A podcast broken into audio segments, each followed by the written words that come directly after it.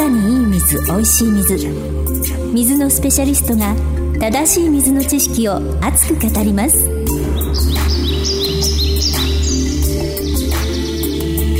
肌にいい水おいしい水は巷に広がる間違いだらけの水情報を水のスペシャリスト小野史郎が一刀両断。目から鱗の正しい水知識をご紹介します。皆さんこんにちは。ナビゲーターの白川未来です。肌にいい水おいしい水。第6回の今日は今までね飲み水についてのお話を中心に伺ってきたんですけれどもさてこのタイトルになってる肌にいい水っていうのは一体どんな水？ということでご説明をしていただきたいと思います。水のスペシャリスト小野史郎さんです。こんにちは。こんにちは。さあ今までね本当にあの浄水器っていうとつい飲むもの、はい、飲み水のためのものっていう感じがしてたんですが、はい、肌にいい水ってタイトルについているからにはこれお水がやっぱり肌にも影響してくる髪にも影響してくるっていうことなんですよね。そうなんです。はい。あの少し前にですね、はい、あの水道水の中には残留塩素というね、はい、塩素が入ってるっていう話をしました、うん、はい、あのこの塩素ですね肌とか髪にも影響があるって言われてるんです。ああそうなんですね。確かになんかプールとかが塩素臭いと 気になるし、はい、なんか目にもしみるような気もするし、ね、髪の毛もガサガサになっちゃうような気がしますよね。はい具体的にはどんな影響があるんでしょうか、実はですね、はい、塩素というのはですねあの水分を持っていくという性質があるんですよ。ああ、水分が失われてしまう、はい、そういうこと。カサカサになっちゃう。そういうことなんです。ですから肌に塩素がついてしまうと、はい、肌の水分を奪ってしまう。ああそうなんですね。髪についてしまうと髪の水分を奪ってしまうんです。はい。とするともちろんね美容にお詳しいと思うんですけども、はい、肌も髪も水分がとても大事ですよね。はい。そうすると肌や髪にも影響があると考えられてるんですね。なるほど。その具体的なデータとかも出てるんでしょうか？はい、えじゃあまず髪の毛の方のね、はい、あの実験をされた方がいらっしゃいますので、はい、そのデータの方をご紹介したいんですけども、はい、はい、えー、平成10年8月にですね、えー、開催された日本美容皮膚学会の学術大会で、はい、元大阪医科大学講師皮膚科の先生であります、はい、長谷川先生がですね、はい、えー、塩素が髪に与える影響について次のように発表されています。はい。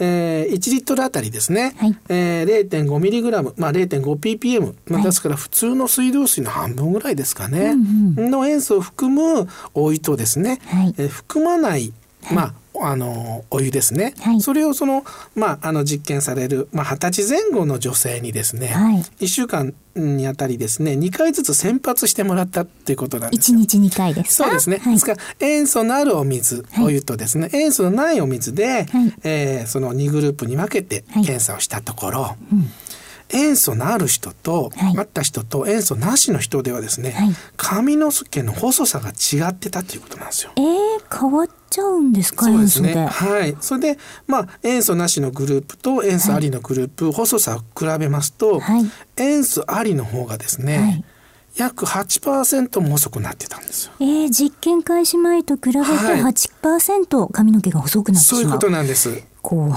いですね、それね。えー、ですから、あのー髪の毛に確実に影響が出てるんじゃないかと思いますよね。はい、うん、でも髪の毛に出るってことはお肌にも出るってことですよね。その通りなんですね。えー、怖い。えー、はい。だからプールなんかにまあずっと使ってると、はい、この茶髪になるとかね、髪の毛、ね、うんよく聞きますよね。あのちょっと話それるんですけど、はい、えー、日本のプールっていうのはものすごく塩素量が高くてですね。はいあのその髪の毛にもものすごく影響があるんですね。はい、それであの水泳の千葉すず選手でいらっしゃいますよね。はい、彼女は日本のプールでなくて、はい、アメリカのプールで子どもたちを教えてるんです。あわざと選んでそうなんです。はい。アメリカの方が塩素量が少ないんですね。なるほど。で体に影響がないのでそこで選手たちを育成しているという方法をとってる。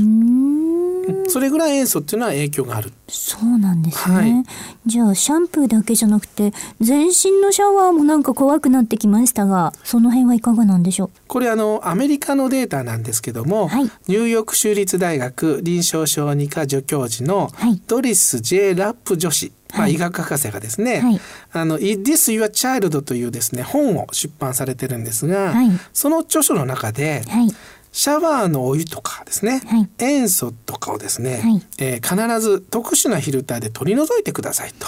う。ん、なぜならばお湯に含まれる汚染物質、はい、まあ、多分塩素のことだと思うんですが、はい、汚染物質の20%から90%は、入浴中とシャワー中に皮膚を通して湯気を吸い込むことで体内に吸収されてますと。書いてあるんです。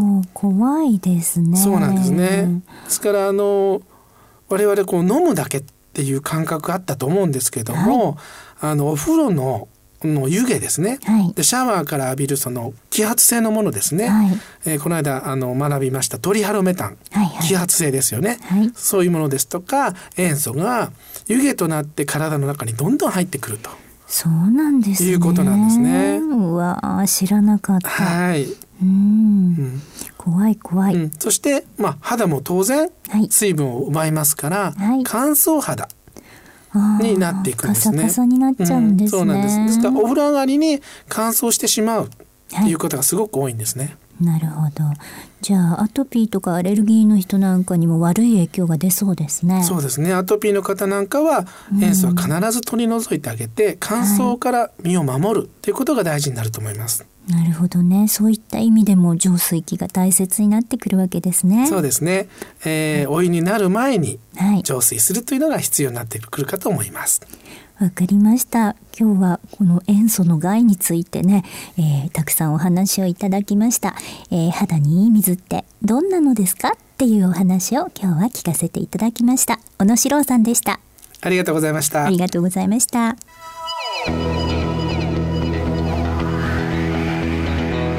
今日の肌にいい水おいしい水はいかがでしたか？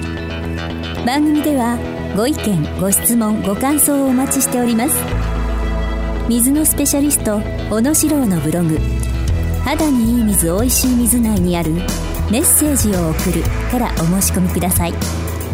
ブログの URL は http コロンスラッシュスラッシュ ameblo.jp スラッシュ etecjp スラッシュ。http コロンスラッシュスラッシュ。アメブロ .jp スラッシュ。e-techjp スラッシュ。それではまたお耳にかかりましょう。ごきげんよう。さようなら。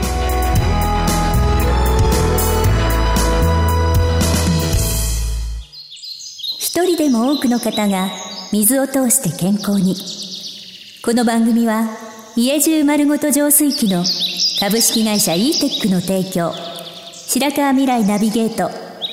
クタスプロデュースフィールド制作協力によりお送りいたしました。